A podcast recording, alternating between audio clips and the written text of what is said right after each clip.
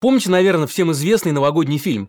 Несепарированный от матери эмоционально незрелый мужчина 36 лет из-за проблем с алкоголем оказывается в другом городе, где случайно попадает в квартиру к незнакомой девушке. Ну а та живет в токсичных отношениях с маскулинным абьюзером, который периодически шеймит то ее саму, то ее заливную рыбу. Какая гадость, какая гадость это ваша заливная рыба. Кино, как зеркало действительности, не может не отражать тенденции своего времени.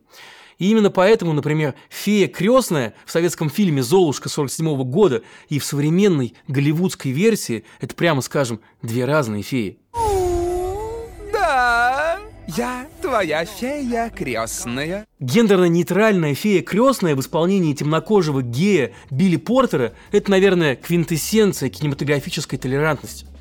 В западном кино сделать реверанс в сторону прав меньшинств уже не просто норма, а утвержденное правило – Оскаровский комитет со следующего года не будет принимать вообще заявки на лучший фильм, если среди актеров нет представителей на незапрещенной в России ЛГБТ, а также людей с особенностями развития или с иным, отличным от белого цветом кожи, которые пока, к счастью, еще не запрещены. Эти правила, конечно, доводят до истерики отечественных телеэкспертов и борцов за традиционные ценности. Но вот вспомните, например, как Минкульт отказался выдавать прокатное удостоверение фильму «Барби», пояснив, что тот не способствует сохранению и укреплению традиционных российских ценностей, духовных ценностей. Власти дают понять, феминизм – это не по-нашему. Вот лучше Чебурашку смотрите, или про ментов да домохозяек. Сердце человека. Скорость велоцираптора. Бесстрашие тиранозавра. Премьера. Ментозавры. Андрюх, у нас труп. Возможно, криминал. По Да и кто вообще знает, какие еще отечественные скрепы может разогнуть темнокожая русалочка или там два целующихся в кадре спортивных мужика? Но мы с вами сегодня не об этом. Поскольку именно Голливуд, а не Мосфильм Карена Шахназарова является мировым образцом для подражания, принципы Голливуда – это настоящее и, видимо, будущее всего кинематографа. Но что если переложить эти принципы на фильмы прошлого? Не окажется ли, что наши любимые герои – это идеальные клиенты для психотерапевта? Меня зовут Павел Коныгин, и в этом предпраздничном выпуске разборов на канале «Продолжение следует» я решил немного пофантазировать. Как смотрелись бы знаменитые советские киношедевры в зеркале новой этики? Только, пожалуйста, отнеситесь к этому с улыбкой. Это лишь способ немного отвлечься и поднять себе настроение под занавес очередного безобразного года. Я тут не буду хмурить брови и на полном серьезе рассуждать об этичности поведения Жени Лукашина, Нади и Ипполита.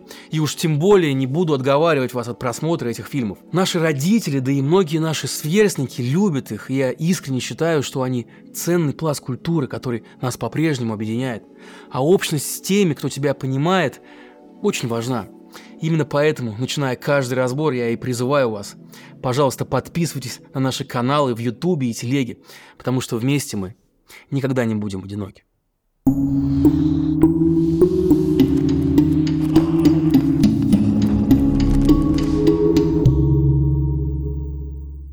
Но давайте сначала разберемся с терминами.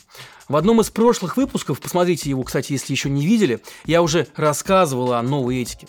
Это такой неписанный свод моральных правил, внимание к личности, ее особенностям и гендерному равноправию, а также уважению прав меньшинств. И это далеко не только про терпимость. У этого внимания есть и важный экономический рационал – Свободные люди, которых общество принимает такими, какими они есть, успешные и в карьере, и создают гораздо более высокую добавленную стоимость. Люди, живущие достойную и безопасную жизнь, это драйверы развития экономики и социума как такового.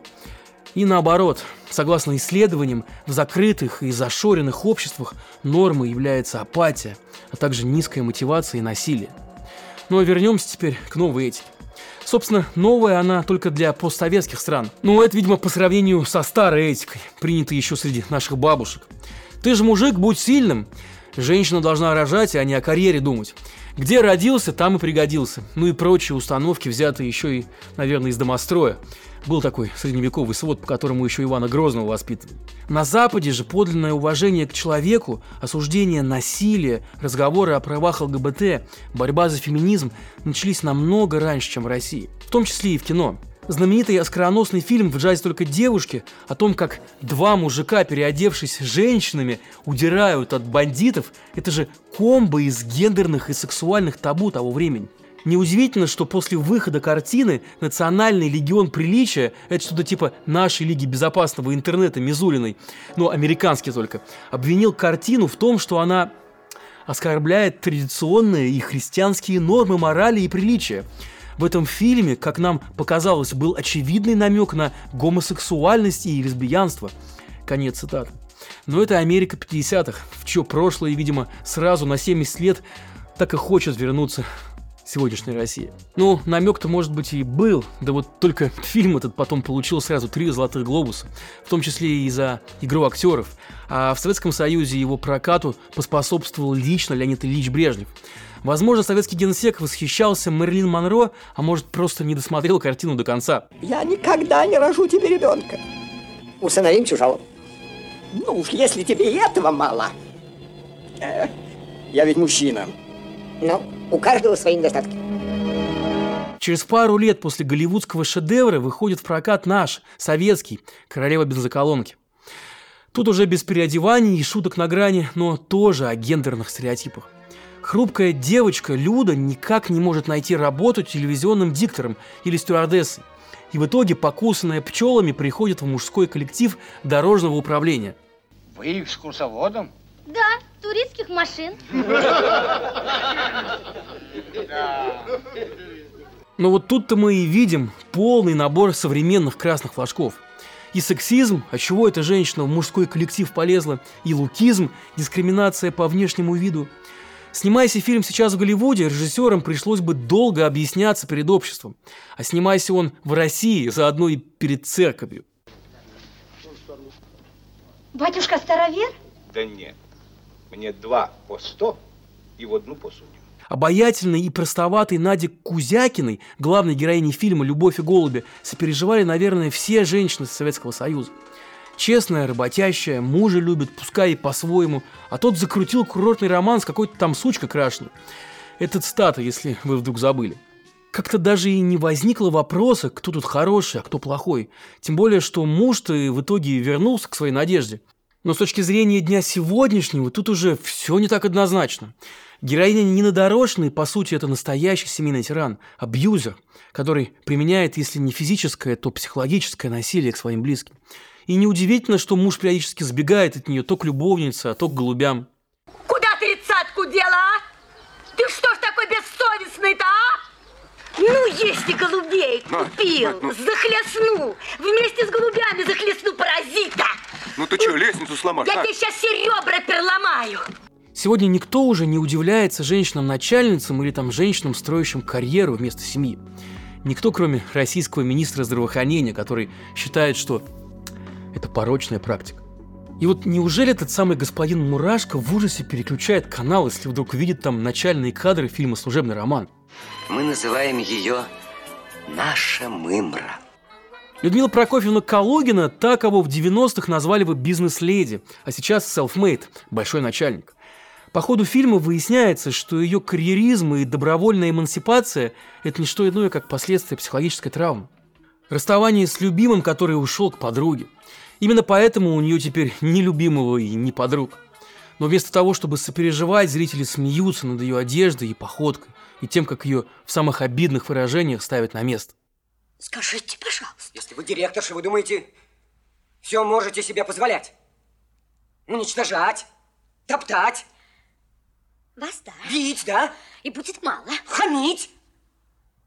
Мымра! Сейчас это назвали бы хейтом и пренебрежением чужими эмоциями и проблемами.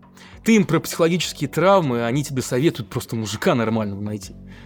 Кстати, титры в конце фильма как раз и говорят о том, что через 9 месяцев у главной героини родился ребенок. То есть хэппи-энд по меркам 70-х получается. Ну а вот если посмотреть на это глазами современной Калугиной, настолько ли он действительно хэппи? Об этом стоит поговорить на примере еще одного советского кинохита, который даже вышел в международный прокат. В 1981 году фильм «Москва слезам не верит» получает последний Оскар для советского кино. Есть легенда, будто бы сам президент США Рейган потом несколько раз пересматривал картину, желая понять загадочную русскую душу. А вот мне, по правде говоря, этот фильм никогда особо не нравился и казался сборником просто банальностей. Хотя его и пересматривали перед каждым Новым годом моя мама со своими подружками. Только спустя время я наконец понял, как много в нем на самом деле раскидано примет нашей тянущейся с того времени дурной эпохи. По сюжету три подружки из провинции приезжают покорять Москву, и у каждой жизнь складывается по-своему. Главная героиня Катерина добивается карьерного успеха и становится директором крупного предприятия. Но вот с личным дела никак не складываются. И вот она в одиночку воспитывает дочь, рожденную вне брака, и тут, когда ей уже за 40, встречает его. Гоша, он же Гога, он же нарцисс, он же абьюзер с алкогольной зависимостью. Ну, это, конечно, если мерить современными мерками. Черт побери, вы так вкусно рассказываете, у меня даже слюнки потекли. Договорились. В следующий раз беру тебя с собой. Спасибо большое. Но на «ты» по-моему, еще не переходили. Так мне показалось. Так давай перейдем. Герой Алексея Баталова – это нечто среднее между Рэмбо и тимуровцами. И бабушке поможет, и хулиганов в драке разгонит. Да, выпивает, правда, но кто же не выпивает? Зато прямой и положиться можно. Короче говоря, настоящий мужик. Мечта советской женщины. А заодно запомни, что все и всегда я буду решать сам. На том простом основании, что я мужчина. Ну вот интересно, а что бы мы сказали сегодня про такого Гошу? Ну, нам сегодня, конечно, очевидно, что за такой агрессивной маскулинностью скрывается, во-первых, ярый сексист, который сыплет репликами типа «не хвалить же женщину за то, что она суп готовит», а во-вторых, абьюзер. Помните, как он обесценивает финальную фразу героини? Как долго я тебя искал.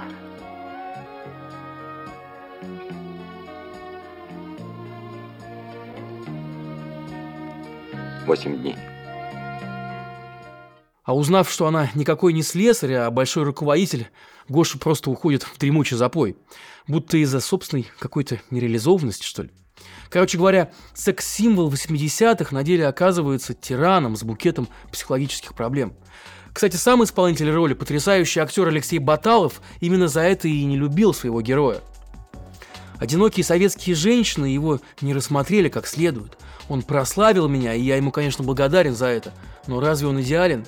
Не удивлюсь, если через три дня после свадьбы он ударит любимую бутылкой по голове, сказал Баталов. Наверное, каждому второму советскому фильму действительно сегодня можно предъявить этические претензии. Все-таки уж очень много изменилось в стране и мире за 40-60 лет с момента их выхода. Но многие из нас по инерции ведь любят их, как любят, например, вот эти вот обсыпанные сахарной пудрой все в масле ностальгические пончики в парке.